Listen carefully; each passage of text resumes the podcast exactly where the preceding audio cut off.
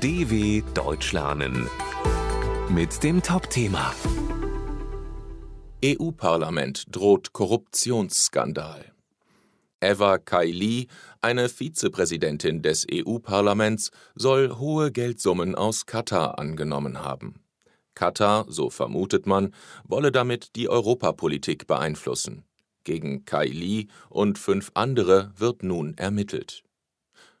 Hunderttausende Euro, teure Uhren und Schmuck in Koffern und Tüten haben Ermittler bei Eva Kaili gefunden.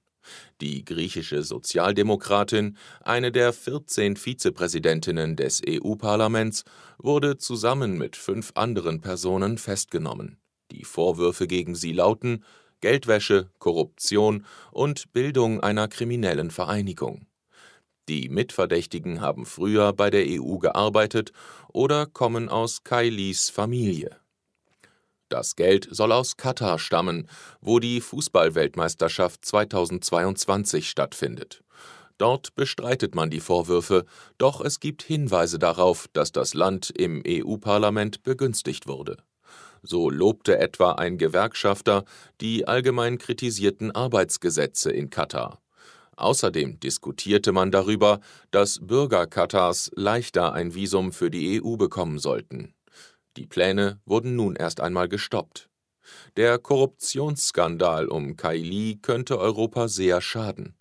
Die EU hat schon jetzt ein Glaubwürdigkeitsproblem. Immer wieder zweifeln vor allem rechte Politiker öffentlich an ihrer Politik und ihren Institutionen. Ungarns Regierungschef Viktor Orban, dessen Regierung selbst Korruption vorgeworfen wird, nutzte auch gleich auf Twitter die Gelegenheit für eine Retourkutsche. Wie kann ausgerechnet das korrupte EU-Parlament seinem Land Korruption vorwerfen? Kaili selbst behauptet, dass sie unschuldig ist, wurde aber bereits ihres Amtes enthoben. Parlamentspräsidentin Roberta Metsola klagte, das Europäische Parlament wird angegriffen, die europäische Demokratie wird angegriffen und unsere Art der offenen, freien, demokratischen Gesellschaften wird angegriffen. Metzola versprach eine lückenlose Aufklärung der Vorwürfe. dw.com/topthema